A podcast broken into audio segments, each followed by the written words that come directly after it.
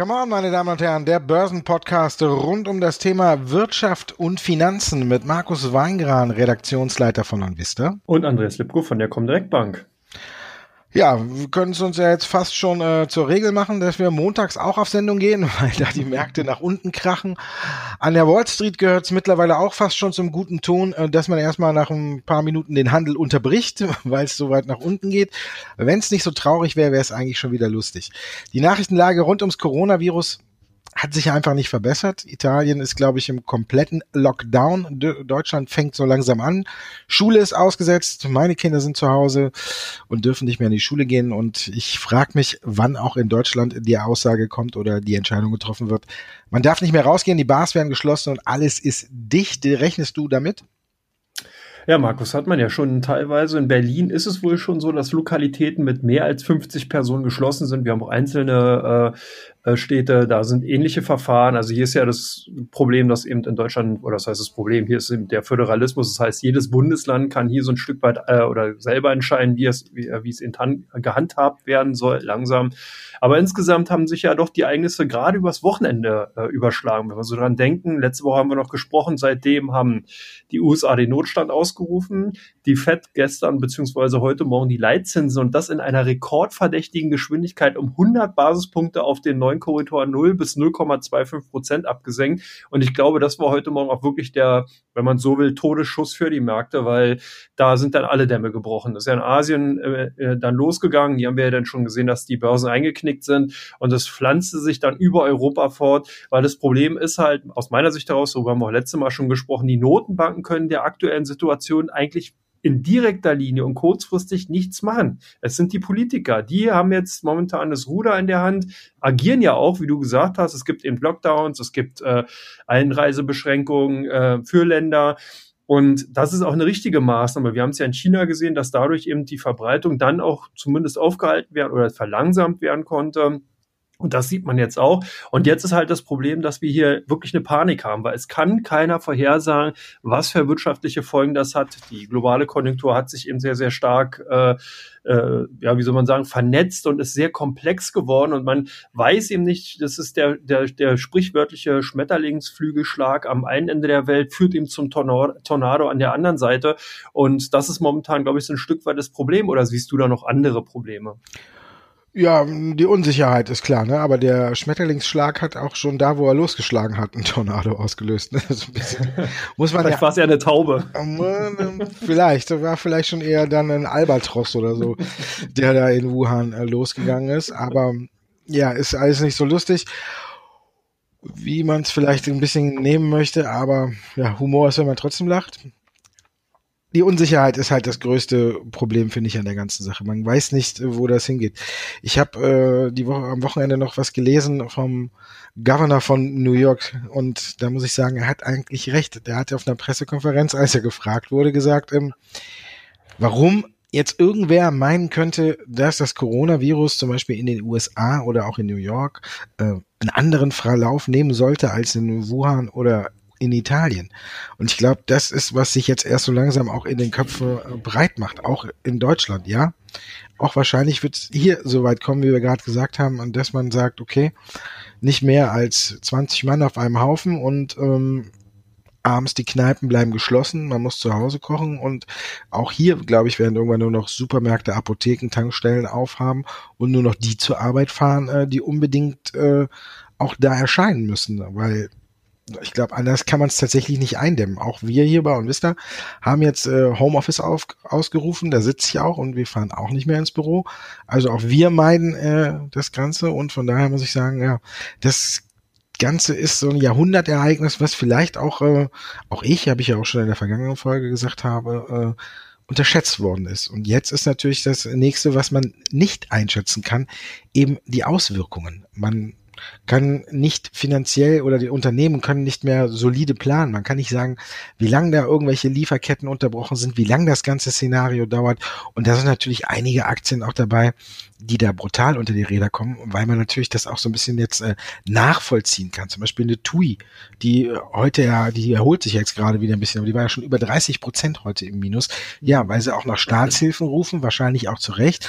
Und zur anderen Seite kann man es natürlich nachvollziehen auch, dass jetzt niemand sich festlegen möchte, ja, wo fahre ich denn in den Sommerferien hin? Fahre ich überhaupt weg? Kaufe ich mir lieber einen Swimmingpool und bleibe im eigenen Garten. Zum Glück war es ja in den letzten Jahren in Deutschland auch immer sehr recht warm. Ne? Also von daher ist vielleicht Balkonien oder Gardenien äh, der neue Urlaubsort. Und das schlägt sich natürlich eins zu eins brutal nieder auf TUI. Dann haben sie noch die Boeing-Krise, dass viele Flieger da auf dem Boden geblieben sind und die für Ersatz schaffen mussten. Also es sind schon ein paar Aktien, die es jetzt äh, richtig hart trifft. Lufthansa ist auch so ein Wert. Natürlich bleiben jetzt immer noch immer mehr Maschinen am Boden. Die letzte positive Nachricht war, glaube ich, dass sie ähm, Rückholaktion starten und die ganzen Bundesbürger zurückholen. Da verdienen sie wahrscheinlich noch ein bisschen was und kriegen auch was von der Regierung. Die haben ja heute die Zahlen vorgelegt. 2019 war ja eigentlich ein gutes Geschäftsjahr für Lufthansa, aber eben der Ausblick und da hapert es natürlich auch drin, dass man nicht sagen kann, wie lang liegt das brach und ja, die Auswirkungen, das ist brutal ins Konto schlagen wird, die sind, glaube ich, schon klar. Alle Fluglinien stöhnen. Fraport als Flughafenbetreiber stöhnt. Also da sind viele, die jetzt böse unter die Räder kommen können. Und äh, oder siehst du noch was? Nee, ja, außer dem Bären, der momentan brüllt. Aber insgesamt muss man halt bei den Reiseveranstaltern auch bedenken, äh, das letzte Quartal ist traditionell bei den Reiseveranstaltern immer das Schwächste, weil natürlich Leute, die die Reise für das Jahr oder Kunden, die für das Jahr äh, ihre Reisen buchen, bezahlen dann zum Jahresanfang und dann wird zum Jahresende, also das vierte Quartal, traditionell bei vielen Reiseanbietern eben droht, so auch bei TUI. Das Problem, was dieses Jahr ist, ist natürlich, dass genau das erste, also genau das jetzige Quartal, beziehungsweise dann auch das zweite natürlich das Wichtigste sind, weil Leute entscheiden oder die Kunden entscheiden sich dafür, in, die, äh, in den Urlaub zu fahren. Und wenn sowas wie gerade derzeit passiert, dass viele die Reisen gar nicht angehen, weil eben so große Unsicherheit herrscht, dann kann das für eine TUI und für andere Reiseanbieter wirklich mega ins Kontor schlagen, weil man ja dann genau dieses erste, die ersten beiden wichtigen Quartale im Jahr gar nicht hat, aber sozusagen das letzte. Also das heißt, selbst wenn die Kunden dann im zweiten vermindert ihre Reisen buchen, wird man trotzdem im vierten Quartal eben das rote Quartal haben, weil die Kunden ja dann im zweiten beziehungsweise dritten Quartal ihre Gelder zahlen. Somit hat man dann im Gesamtjahr zwei Quartale, also das erste, was eigentlich sonst immer ganz gut ist, wo eben kein Geld reinkommt und das letzte, was traditionell sowieso schon schlecht ist. Also das muss man ein Stück weit sehen. Auch bei den Fluglinien bin ich komplett bei dir. Man kann hier nicht abschätzen, was noch passiert. Äh, die Lufthansa hat meines Erachtens staatliche Hilfen nicht bekommen oder abgelehnt, wie auch immer. Also auf jeden Fall wurde da noch keine, äh, ähm, kein Commitment dahingehend getätigt, dahingehend getätigt. Aber insgesamt ist die Situation bei diesen Branchen kritisch. Aber ich denke halt trotzdem, wenn man eben ein Stück weit weit oder wenn man halt auch langfristig unterwegs ist, dann gibt es viele Unternehmen, wo man auch mal nochmal nachdenken könnte und überlegen kann, dass natürlich hier das Geschäftsmodell nicht in dieser Form direkt getroffen wird. Also zum Beispiel Bayer ist dem, Ver äh, dem, dem Vergleich mit äh, Glyphosat nahe. Hat er im Vorfeld schon sehr, sehr stark an Wert verloren. Also verliert jetzt ja weiterhin natürlich an Wert durch den Gesamtmarkt. Aber irgendwann kann man sich natürlich auch hier die Frage stellen, ob diese Bewertungsniveaus, die wir aktuell sehen, wirklich noch zumindest fundamental gerechtfertigt sind. Und da sehe ich schon so die einen oder anderen Zweifel, aber natürlich soll man nicht ins greifende Messer fallen, sondern äh, soll vielleicht erstmal abwarten. Aber es gibt sehr, sehr viele Unternehmen, die sind einfach interessant, gerade aus dem Technologiebereich, gerade eben aus dem Onlinehandel. Wir hatten es in der letzten Sendung schon mal gesagt. Ich bleibe also auf der Seite dahingehend, auch wenn jetzt sehr, sehr viel ähm, Porzellan zerschlagen worden ist, doch weiterhin optimistisch, dass wir hier in ein, zwei Jahren zwar eine Delle sehen und dass man vielleicht jetzt auch im zweiten oder dritten Quartal einen Umsatz oder beziehungsweise generell ein Bruttoinlandsprodukt sehen wird. Aber ich glaube, dass natürlich solche Krisen, wie wir sie momentan sind, das ist ein, das ist wirklich ein Jahrtausendereignis. Also da kann man gar nicht anders sagen. Das gab es vorher sehr, sehr selten und auch in diesem Ausmaß nicht. Und äh, man wird dann eben auch aus dieser Krise lernen und ähm, die Unternehmen werden natürlich auch für sich dann eben auf Maßnahmen ergreifen. Also ich glaube, dass man hier schon bei einigen Unternehmen auf jeden Fall die Watchlist weiter auffüllen sollte, Kleinstpositionen vielleicht auch schon mal aufnehmen kann, aber eben wirklich nicht volles Fund rein und auch nicht äh, das ganze Kapital investieren, sondern hier ist eben jetzt wirklich Money Management gefragt, hier ist eben wirklich Bodenbildung äh, sollten abgewartet werden. Aber insgesamt sehe ich hier nicht das Ende der Welt und äh, es wird sich auch alles äh, wieder normalisieren. Momentan ist halt auch sehr, sehr viel Panik da. Man darf auch nicht vergessen, ich habe am Wochenende natürlich auch die ganze Berichterstattung rund über die so, äh, sozialen Medien beobachtet, äh, rund um das Coronavirus. Und da muss man auch sagen, es ist halt wirklich auch eine Menge äh, merkwürdiger und kurioser Nachrichten äh, unterwegs. Und äh, ich muss hier auch nochmal in Richtung öffentlich-rechtlicher Medien äh, ein Dank sein, gehen sein, dass hier wirklich Aufklärungsarbeit getan wird an allen Ecken und Enden. Ich habe sehr, sehr gute Beiträge, äh, zum Beispiel im Bayerischen Rundfunk oder eben auch von äh, dem Podcasten NDR mit dem Dr. Drosten äh, gehört, die immer wieder auch versuchen aufzuklären und auch immer wieder hinweisen, wie wirklich die Situation ist, dass es zwar natürlich für einzelne Menschen äh, gefährlich ist, per, per Menschengruppen, aber insgesamt verhält sich eben das Ganze noch wie ein klassische Influenza, also wie eine Grippewelle. Momentan ist das Ganze natürlich sehr, sehr stark aufgekocht worden. Wie gesagt, Politik hat oder die Politiker haben hier zum Glück dann eben auch richtig verhalten. Ich fand auch die Maßnahme am Freitag sehr gut, dass hier eben wirklich die Bazooka ausgepackt worden ist, dass man eben hier wirklich äh, in einer konzertierten Aktion zwischen Wirtschaftsministerium und Finanzministerium gesagt hat, man steht hier den Unternehmen zur Seite, wird äh, Steuerstundungen ermöglichen, wird hier Prozesse vereinfachen und vor allen Dingen wird eben auch Überbrückungskredite geben für Unternehmen, die in der Klemme stecken. Also ich glaube, mehr kann man zumindest von der wirtschaftlichen Seite erstmal nicht machen. Und die Notenbanken, kann ich gar nicht oft genug betonen, die können an dieser Stelle erstmal nichts machen. Hier muss man wirklich sehen, ist das Kind im Brunnen gefallen? Ja, es ist im Brunnen gefallen. Wie tief ist es gefallen? Lebt es noch? Äh, wie groß sind die Folgen? Und dann hätte man reagieren müssen. Ich glaube, dass diese ganze Verunsicherung, die wir momentan sehen, daher kommt, dass hier einfach frisches Futter reingegeben wird. Und das Problem ist ja, jetzt will ich mal ein bisschen ähm, äh, spitz sein, das Geld, was ja auch reinkommt, kann ja genauso eben auch von Hedgefonds genutzt werden, um eben weitere Short-Selling-Geschäfte zu machen. Weil wenn man eben Aktien ausleiht, wenn man diese eben in den Märkten verkauft, braucht man ja eben auch neue Liquidität. Da muss man Sicherheiten hinterlegen. Und wenn die jetzt sozusagen für Null kommen, dann kann dieses ganze Karussell, was wir momentan sehen, eben doch nach unten bewegt werden. Deswegen finde, kann ich auch ein Stück weit nachvollziehen, dass man auch jetzt hier oder da die ein, äh, einige ähm, Anfragen eben von anderen Marktexperten bekommen hat, dass man hier natürlich auch fragt, warum wurde nicht einfach mal der Handel ausgesetzt? Wir haben 2001 damals bei den Anschlägen im World Trade Center ähm, auch gesehen, da wurde der Handel auch kurz für drei Tage ausgesetzt. Jetzt hätte man ja auch die Möglichkeit gehabt, hier einfach mal für Ruhe zu sorgen, wirklich erstmal, dass, die, dass hier die Situation aufgeklärt wird. Also das sind alles so Dinge auf der einen Seite, klar, freier Markt, freier Handel ist auch eine gute und schöne Sache, aber manchmal denke ich, und so sehe ich es momentan auch sehr speziell, dass wir eigentlich, Markus, ist das eigentlich noch ein geordneter Handel, den wir sehen. Was denkst du denn?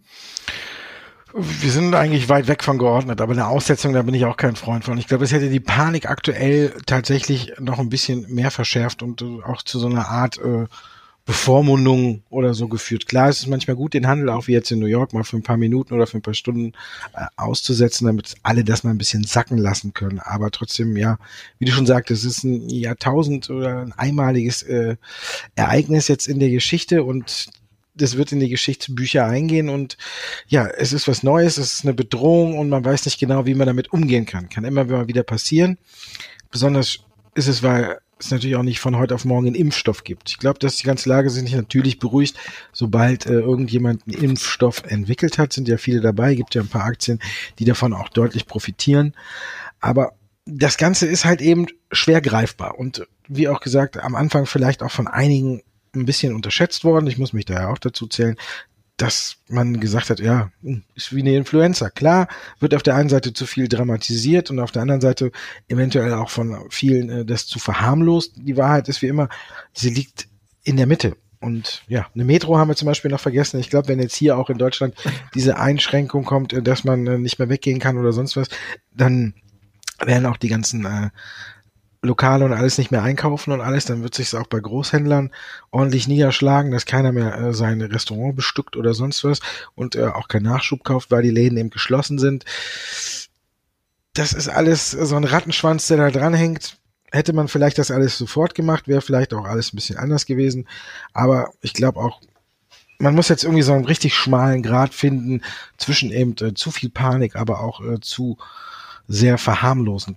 Und von daher ist das, glaube ich, gerade ganz schwierig. Und wir wissen ja, Börsianer hassen halt eben nichts mehr als Ungewissheit. Und wenn man nicht jetzt hier sagen kann, man weiß einfach nicht genau, wie das endet, dann ist es natürlich auch äh, katastrophal. Also von daher bin ich da auch so ein bisschen, äh, ratlos fast, wo man sagen kann, wo findet der Markt seinen Boden? Sind es die 8000 wirklich?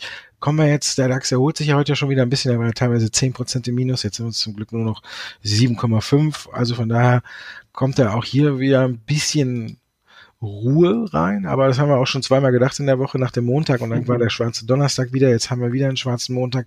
Die Zahlen werden nicht besser, also ich würde nicht meine Hand dafür ins Feuer legen, dass äh, da nicht nochmal was kommt und dass wir vielleicht sogar noch unter 8000 rutschen, aber ich hoffe auch oder denke, dass wir im Bereich so von 8000 wahrscheinlich eine Bodenbildung sehen. Wir gucken eine Apple heute über 11 Prozent im Minus. Die schließen alle Läden mittlerweile außerhalb von China. Das ist auch, ne?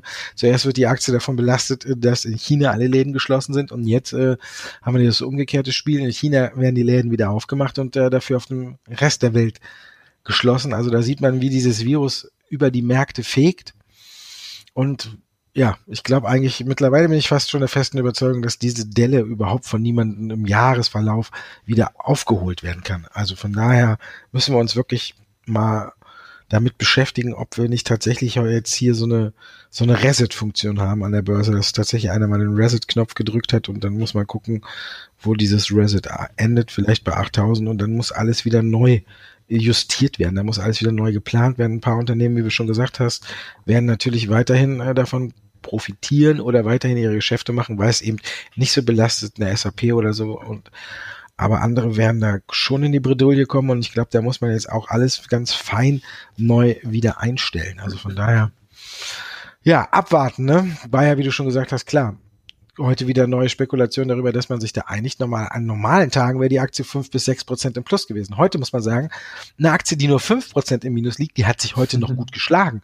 Ne? Ja. Das ist ja, der, der kleine, aber feine Unterschied. Ne? Sogar eine Adidas, wo ich auch befürchte, dass es äh, das ganze Jahr über reinregnen wird, ähm, liegt heute nur drei Prozent im Minus, weil da auch schon äh, vieles eingepreist ist. Also wie du schon sagst, wir sind mit Sicherheit auf Niveaus angelangt, wo es schon anfangen darf, in den Fingern zu jucken, aber das haben wir auch schon äh, vor drei oder vier oder fünf Wochen gesagt, dass man auf Schnäppchenjagd gehen sollte oder zumindestens Watchlisten mit Schnäppchen anlegen sollte und sind da dann auch wieder immer eines Besseren belehrt. Jetzt sind wir unter 9000, ne? Wir haben ja schon bei auf dem Weg zu 10.000 gesagt, jetzt kann man sich einige Aktien angucken. Natürlich kann man sie jetzt erst recht angucken und am Ende wage ich nicht zu prognostizieren, wo, wo wir da wirklich aufsetzen. Ich hoffe, das ist die 8000 das könnte aber auch vielleicht noch bis 7000 runtergehen. Also ich bin da noch ein bisschen skeptisch, was da noch kommt. Wenn jetzt eine neue Panikwelle nochmal ausgelöst wird, war auch die Kanzlerin, die ja heute um 18 Uhr vors Volk tritt und irgendwas und was Neues zur Corona-Krise sagen wird, wenn die jetzt sagt, äh, heute um 18 Uhr auch ein Ausgehstopp und alles verhängt, dann glaube ich, äh, könnten wir Dienstag nochmal nur eine leichte Panikwelle sehen. Also von daher, ich mag gerade keine Prognose abgeben. Du? Na gut, das sind halt politische Börsen. Ne? Das ist halt auch wieder mal sehr schön. Also wir haben momentan hier ein Lehrstück der Börsenhistorie. Also alle die, die jetzt vielleicht seit einem Jahr an den Börsen tätig sind, kann man nur sagen, Chapeau, schneller und besser kann man Börsengeschichte und kann man Börsenmechanismen eigentlich nicht kennenlernen. Momentan haben wir eben politische Börsen und eben diesen Ausnahmefall durch den Coronavirus, also so eine Paarung. Ähm, ja, ich finde es halt ins, in, insgesamt interessant. Wir haben in der letzten Woche zum Beispiel Gold ja als sehr, sehr stabiles Set, also als sehr, sehr stabile Anlageklasse gesehen. Gold gerät jetzt auch seit einigen Tagen massiv unter Druck und das ist auch so ein, Hinweis dafür, dass hier Marktteilnehmer wirklich in die Bedrohung kommen, dass man also anfängt, auch Anlageklassen zu verkaufen, die man sonst als sicheren Hafen gesehen hat, da wo man eben auch noch ein bisschen Speck dran hat. Das wird jetzt alles verkauft. Und das ist auch oftmals ein Indiz dafür, dass man eben eine Bodenbildung sieht. Also ich will es nicht herbeireden, aber so ein, ich bin auch da nicht so der, der Crash-Prophet. Wir haben den jetzt gesehen und natürlich jetzt hier noch zu sagen, es geht noch weiter runter. Es ist alles möglich, aber wir sind aus meiner Sicht heraus schon massiv ähm, übertrieben und in, im Panikmodus drinne. Also ähm, natürlich stehen hier die Käufer erstmal an der Seite und warten, bis die ganze Situation sich auffällt und aufklart.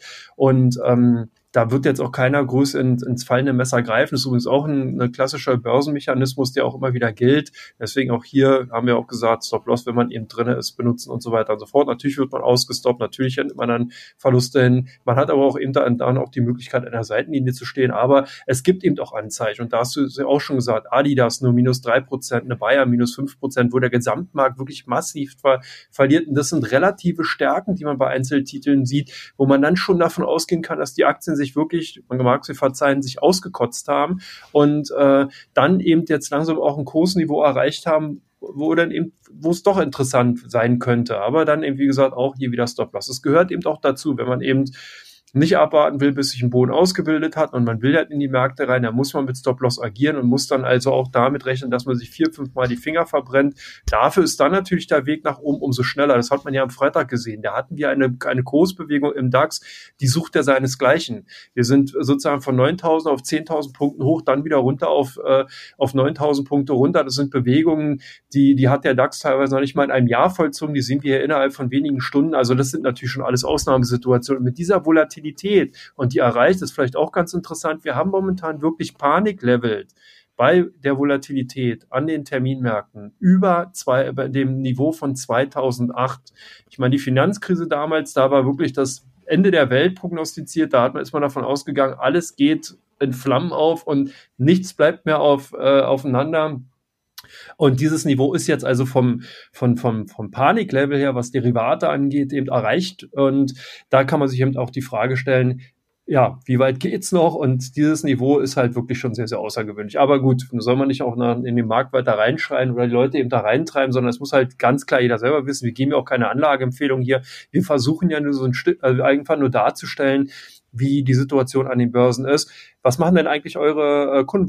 Gibt es da irgendwelche speziellen Aktien, die gesucht werden? Guckt ihr eine Trägerwerke zum Beispiel ja heute an? Die sind ja ins Plus nochmal gegangen durch die Mundschutzmasken, äh, die hergestellt werden. Und mich wundert es eigentlich, müssten ja auch die ganzen Handelsplatzbetreiber und Brokerhäuser eigentlich äh, relativ gut performen bei den Umsätzen, die momentan sind. Oder was, was machen eure Kunden? Kannst du da was sagen? Klar, also sie suchen natürlich äh, ich habe heute ein bisschen geguckt. Gibt drei Aktien, die heute natürlich am Markt auffallen, wo, wo die Anleger auch zugreifen. Zum einen Biontech, ähm, die hatten wir auch schon des Öfteren hier in der Sendung. Die sind jetzt auch dabei, in, in Impfstoff nach dem Impfstoff zu forschen und die haben es ganz clever gemacht. Die haben direkt noch eine Kapitalerhöhung mit durchgezogen. Also Hut ab. Also haben sie wirklich sehr clever gemacht mit einem chinesischen Unternehmen zusammen und die haben sich direkt an Biontech äh, beteiligt, da kommt frisches Kapital rein und die Aussicht natürlich, dass sie ähm, vielleicht auch hier in der Impfstoffforschung da ein Durchbruch gelingen könnte, hat die Aktie heute nach oben geträgert. Trägerwerk hast du schon angesprochen, die machen Beatmungsgeräte, alles, die sind Freitag natürlich enorm in die Höhe geschossen. Da kam heraus, dass die Bundesregierung 10.000 äh, Apparate bestellt hat. Heute natürlich, wo es nach unten geht, springen die Aktie oder die Aktionäre, die Anleger auch nochmal auf die Aktie auf. Die ist trotzdem nach dem ersten Schub ein Stück weit zurückgekommen. Und dann haben wir noch einen dritten Wert, der heute äh, im Fokus steht, äh, der eigentlich äh, so auf dem absteigenden Ast war. Wenn man sagt, guckt, April 2017 stand die Aktie von Geratherm bei 14 Euro. Und jetzt war sie bis vor kurzem ist sie runtergefallen auf äh, 7 Euro. Also hat man eben so in ungefähr zwei Jahren äh, 40, 50 Prozent an Wert verloren und heute auf einmal schnellt sie ganz brutal in die Höhe, weil die machen Fieberthermometer. Natürlich in der jetzigen Phase, man mag lachen, aber 36 Prozent geht's nach oben. Natürlich, die haben heute verm vermeldet, dass der Absatz und die Nachfrage nach Fieberthermometern rasant angestiegen ist. Ne? Von daher, klar, und da sowas äh, suchen die Anleger dann natürlich und sind da. Wie du schon sagtest, gibt es natürlich, gucken bei uns die Leute auch eben auf Gold und auf auch den Bitcoin, muss man hier erwähnen. Und das sind tatsächlich so die Anzeichen, wie du schon sagtest, ne, dass irgendwer Geld gebraucht, ne, oder Geld braucht, dass die Anleger oder große Hedgefonds oder irgendwas äh, da jetzt auch richtig falsch erwischt worden sind und jetzt natürlich auch für sich wieder liquide Mittel finden müssen und deswegen Gold oder vielleicht auch sogar den Bitcoin äh, verkaufen. Der steht ja auch arg unter Druck, wenn man da drauf guckt. Also da haben ja alle gesagt, nur bei 6000 Dollar ist irgendwie eine Grenze, äh, da wird ja nicht viel weiter runter runterfallen und die sind auch alle eines Besseren belehrt worden, äh, weil es steht, steht da, ich gucke schnell, aktuell steht da bei 4600, also US-Dollar. Von daher ging es da auch deutlich runter. Also tatsächlich so ein Zeichen, dass vielleicht irgendwo ähm, Nöte da sind und das ist auch die Gefahr, die ich jetzt noch so ein bisschen sehe, ne? dass wenn alle sagen, okay, jetzt ist der Boden erreicht oder wir sind da, dass dann äh, sich ganz andere Baustellen noch auftun, die bislang keiner so richtig auf der Rechnung hatte, dass tatsächlich ein, ein Hedgefonds äh, in, in Schieflage gerät oder auch Italien. Man muss ja auch sagen, du hast vorhin die Finanzkrise angesprochen.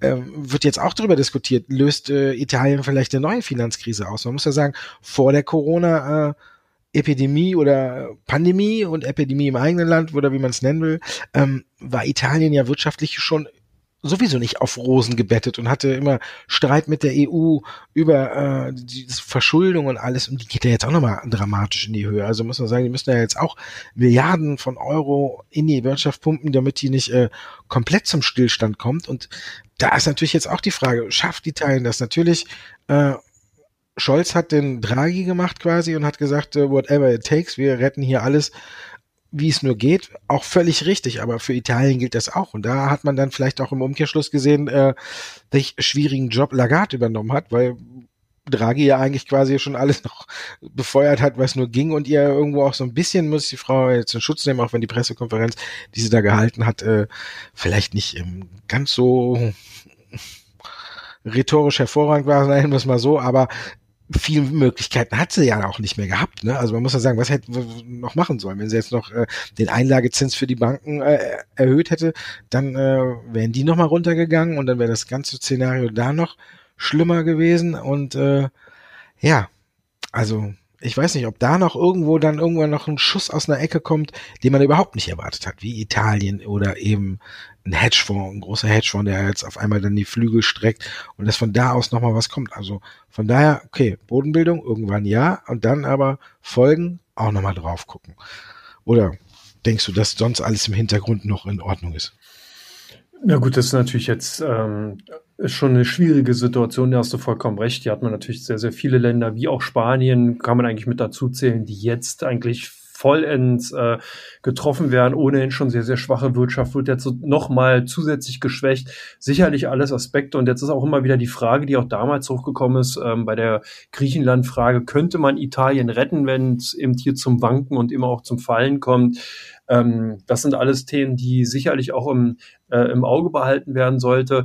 Ich glaube, dass aber jetzt gerade auch eben die ähm, weitere Liquiditätsversorgung, die ja auch da ist und dass man eben hier versucht, eben auch ähm, eine Lockerung und eine Entspannung in der Situation herbeizuführen, zumindest dahingehend hilfreich ist. Also man kann sagen, dass die Notenbanken hier schon darauf gucken und ich fand es eigentlich auch gar nicht so verkehrt, dass Frau Lagarde äh, hier nicht auch an der Zinsschraube gedreht hat, dass man hier zwar vielleicht ein bisschen im, im, im Sprech in einer bestimmten Form ein bisschen daneben gegriffen hat, aber ähm, äh, die, die Intention dahinter, die ist ja auch richtig. Das heißt also, dass man hier ähm, natürlich die Situation beobachten wird und dann vielleicht hat man auch so ein bisschen versucht, sich eigentlich aus der Situation herauszulawinern und erstmal an die, an wirklich auch wieder an die Seitenlinie zu kommen, weil das haben die Notenbanken in den letzten Jahren ja einfach nicht mehr geschafft. Die sind ja mitten im Marktgeschehen drin. Und es gibt ja noch einen anderen Aspekt, den man auch betrachten sollte.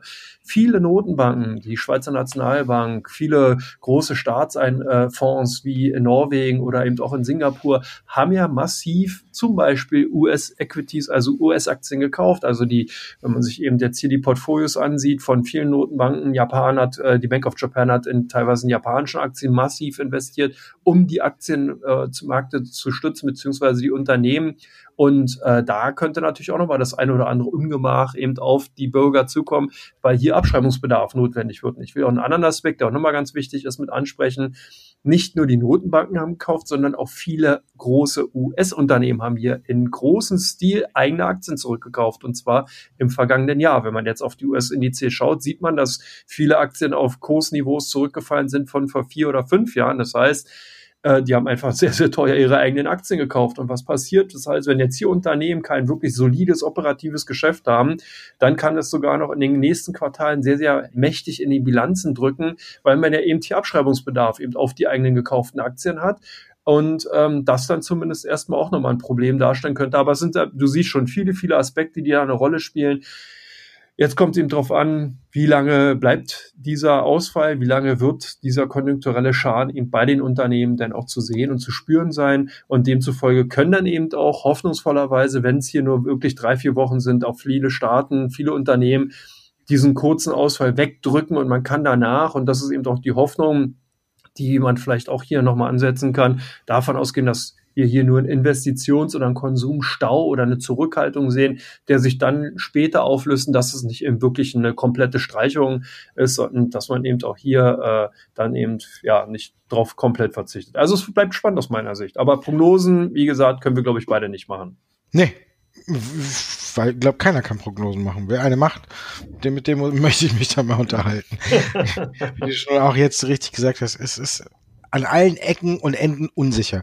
Und man kann einfach äh, nichts machen. Und von daher muss ich einfach sagen, ja, abwarten und am Seitenrand stehen ist vielleicht so noch der beste Rat, wenn man wer noch drin ist, ja, muss halt sein eigenes Risiko, seinen eigenen Risikogeschmack festlegen.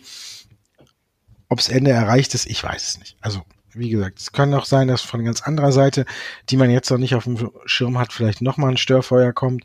Und ähm, ja, vielleicht sind wir jetzt auch so ein bisschen, wie du schon sagtest, sind die Notenbanken ein bisschen Geißel ihrer eigenen Politik geworden und ja, der Handelskrieg muss man ja sagen, war dagegen ja Pipifax, ne? Also da kann man, hat man ja immer gesagt, wie kann der DAX beim Handelskrieg 25 Prozent zulegen?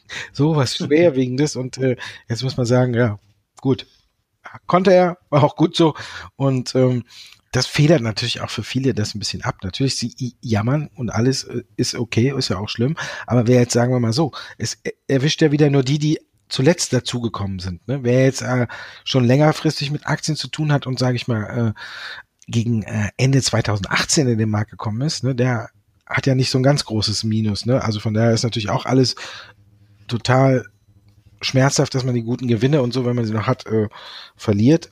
Aber wer langfristig investiert ist, für den ist das Ganze ja auch noch ein bisschen leichter abzufedern als diejenigen, die jetzt, sage ich mal, Richtung Alltime High erst in die Märkte eingestiegen sind. Bei denen, die erwischt ja dann voll und ganz. Ne? Und die müssen jetzt auch, glaube ich, dann auch äh, erstmal das abhaken und dann auch verarbeiten und dann aber auch langfristig denken. Aber viele, glaube ich, werden da auch die Flucht ergreifen nach so einer Erfahrung, was man ja dann irgendwo auch so ein bisschen verstehen kann. Und dann nützt dann auch nichts, wenn wir sagen, aber in drei oder vier Jahren ist das alles vergessen, vielleicht sogar auch schon in zwei, vielleicht in einem, in einem glaube ich nicht, aber ich glaube so in zwei, drei Jahren kommen wir dann wieder in die Region, wo man hin muss und bis dahin gibt's ja noch, come on, ne? wir hören ja morgen auch nicht auf, ne? Nee, so sieht's aus. Zumindest werden wir sehen, dass wir zum Ende der Woche nochmal ein Update geben, je nachdem, was passiert. Genau, Donnerstag wieder, wenn die Märkte nach unten Bei 10.000.